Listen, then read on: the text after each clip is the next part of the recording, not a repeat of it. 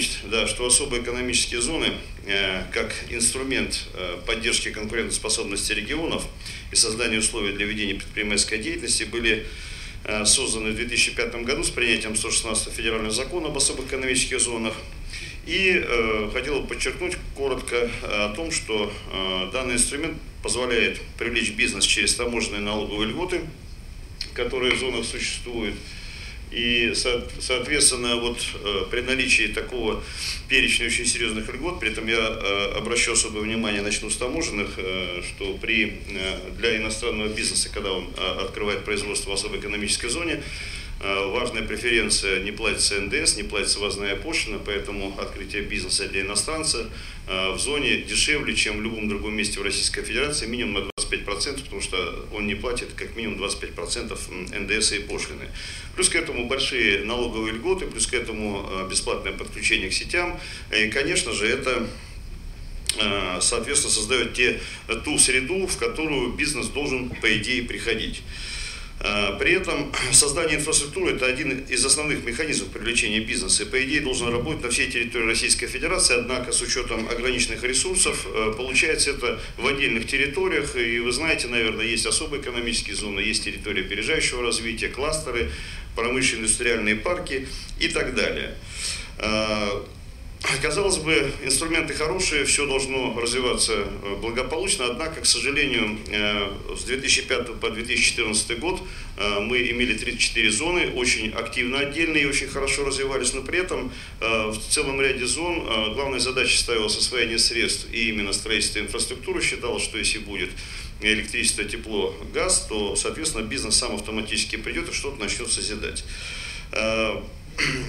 К сожалению, э, те э, прописные истины, которые касаются э, развития любого предприятия, именно изучения рынка, то есть какой бизнес должен прийти, в чем конкурентные преимущества конкретного региона, почему здесь открываются те или иные направления, не всегда являлись предметом изучения, что привело к анализу в 2015-2016 году вообще методов развития особых экономических зон, и 8 особых экономических зон были закрыты э, ну, из-за того, что они, э, по сути, так сказать, освоили деньги, э, не привлекли ни одного резидента.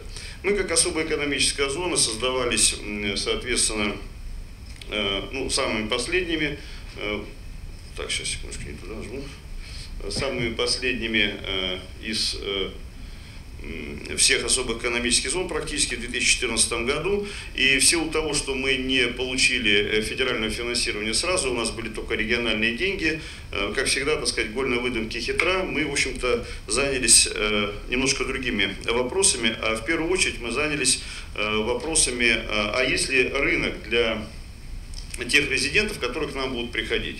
Э, так как мы создавались как особая экономическая зона для развития судостроения и э, нефтегазовой отрасли, соответственно, мы пошли в Объединенную судостроительную корпорацию, э, в, соответственно, в нефтяные газовые компании, и вот наше направление развития производства.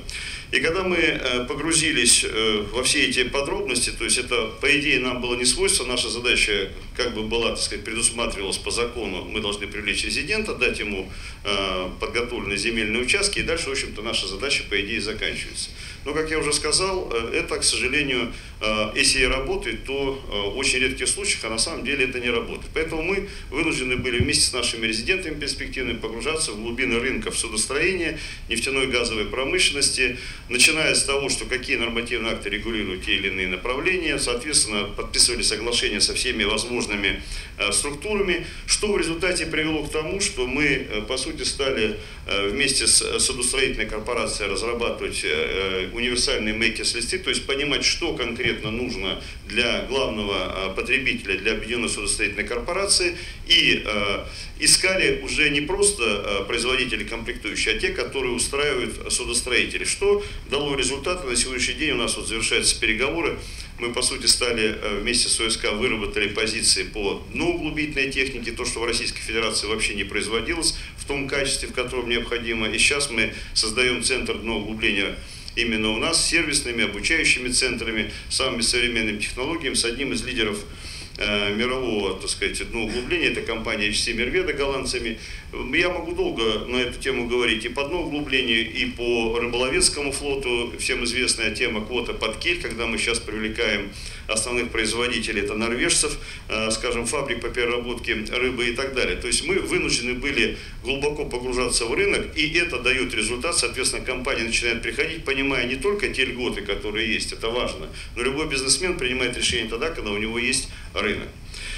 Э, при этом э, хотелось бы еще обратить внимание на то, что кроме того, что мы узнавали и погружались в эти рыночные отношения, мы обязательно работали со всеми министерствами, которые были профильные. Ну, в данном случае это Министерство промышленности, Министерство энергетики э, и целый ряд других министерств. При этом я хотел бы вот в защиту э, государства сказать несколько слов, потому что, скажем, тоже Министерство промышленности на сегодняшний день имеет огромное количество различных финансовых и не только финансовых э, инструментов, которые э, конкретно оказывают поддержку бизнеса. Просто это надо знать. Это и фонд развития промышленности, когда вы можете получить 5-5% годовых э, деньги, так сказать, на свое производство. Это и специальный инвестиционный контракт, когда государство, если вы вложили определенные средства в те технологии, как раз таки поддерживая, которые не существуют в Российской Федерации, которые могут эм, быть прорывными, соответственно, государство э, подписывая такой контракт э, от лица Министерства промышленности,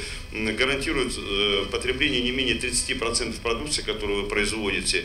Это и российский экспортный центр, это как раз, когда мы говорим, это не только задача, так сказать, сконцентрироваться на развитии российского рынка и поставки материалов, которые производятся здесь, и продукции именно на российский рынок, а это целый ряд форм поддержки, в том числе и финансовых, в том числе и патентования, и лицензирования с помощью российского экспортного центра и так далее, и так далее, и так далее. Ну, в результате вот всей нашей работы, значит, мы получили рынки, мы, э, соответственно, работая э, с... Так, секундочку, опять туда. Работая и используя э, опять наше конкурентное преимущество, еще один важный момент, на котором вот мы, работая в своем направлении, обратили внимание – это э, важно развивать те направления, которые э, естественным образом вытекают из нашей с вами жизни. Вот если у нас есть логистические преимущества, почему мы их не используем? Вот Китай Великий Шелковый путь мимо нас начал направлять. Мы, э, вот активно занимаясь два года развитием коридора Север-Юг, получили летом этого года соглашение между Ираном, Россией и Индией, которое развивает соглашение 2000 года.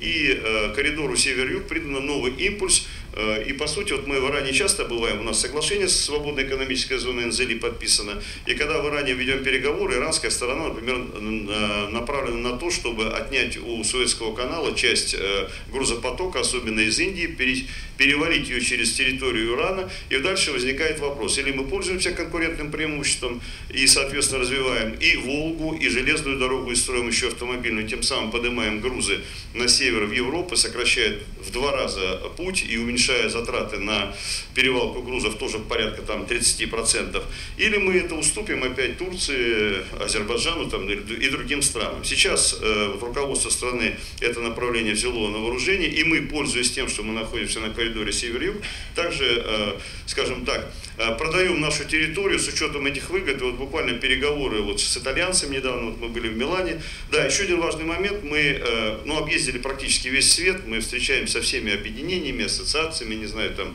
предприятиями, предпринимателями и э, естественным образом пропагандируем себя, продвигаем нашу э, площадку для того, чтобы, сказать, заинтересовать и привлечь сюда бизнес. Вот это вот э, достаточно серьезная работа и позволила нам Э, ну, во-первых, так сказать, э, вот за полтора года нашей деятельности привлечь там уже фактических четырех резидентов, еще четыре компании у нас сейчас э, пишут бизнес-планы. Ну, в конце следующего года, я думаю, что у нас порядка там 12-13 будут. Надо понимать, что обычно особо экономические зоны в своем развитии первых два года это один-два резидента, у нас их уже ну, в ближайшее время будет 8. А, поэтому я хотел бы э, вот о чем сказать, что есть, конечно, инструменты, и у нас часто регионы, э, услышав новую тему, так сказать, пытаются ее получить и, э, соответственно, войти в нее, и это правильно, нужно этим заниматься. Но очень важно, что регион, подходя к этим формам поддержки, должен вести себя не как орган госвласти, или вернее не только как орган госвласти, но и как бизнес-команда. Если такая бизнес-команда существует, если она понимает логику рынка, если она работает в том, скажем, алгоритме, о котором я сейчас говорил, тогда будет результат. У нас очень успешные зоны, скажем, та же Алабуга в Татарстане, тот же Липецк, та же Калуга, притча во языцах, так сказать, всех технологических прорывов и так далее и тому подобное. Вот. Еще целый ряд регионов можно привести, но есть и э, провальные, я не буду их называть, так сказать, все их знают и повторяться не буду. Поэтому, подводя итог своего выступления, я хотел бы сказать, что а, особые экономические зоны, как инструмент развития конкурентоспособности и условия развития предпринимательской деятельности, это достаточно неплохой инструмент, он получил сейчас новую жизнь после того, как э, там ответили на все вопросы Народного фронта, сократили 8 зон, вот. Он имеет, конечно, свои недостатки. На сегодняшний день не решены вопросы содержания инфраструктуры, там целый ряд моментов, которые сейчас решаются на уровне правительства. Но, тем не менее, инструмент рабочий, инструмент абсолютно активный, но при, э, как и всегда, так сказать, при условии э, профессионального пользования этим инструментом. Потому что, когда люди не профессионалы чем-то занимаются, к сожалению, получаются те результаты, о которых с грустью говорил предыдущий оратор, и я уже сказал, самооценка с каждым э, следующим слайдом падала. Вот. Заканчивая свое выступление, я, конечно, рад, что э, выступление предыдущего оратора закончилось на положительной ноте. Я думаю, что наш достаточно успешный пример на сегодняшний день, по крайней мере, тоже э, вселит оптимизм. И я хотел бы вот что еще сказать, что э, при всех нюансах развития всех стран, э, ну, наша э, Россия на этом месте находится уже тысячу лет, вторая уже пошла. И несмотря на все нападки со всех сторон, мы достаточно успешно это отражаем и потихонечку развиваемся. Наверное, это будет тоже, так сказать, одним из критериев и не только технологическое развитие, но все-таки, так сказать, э, самооценка и самореализация на территории своей страны – это тоже важный момент для каждого из нас. Спасибо за внимание.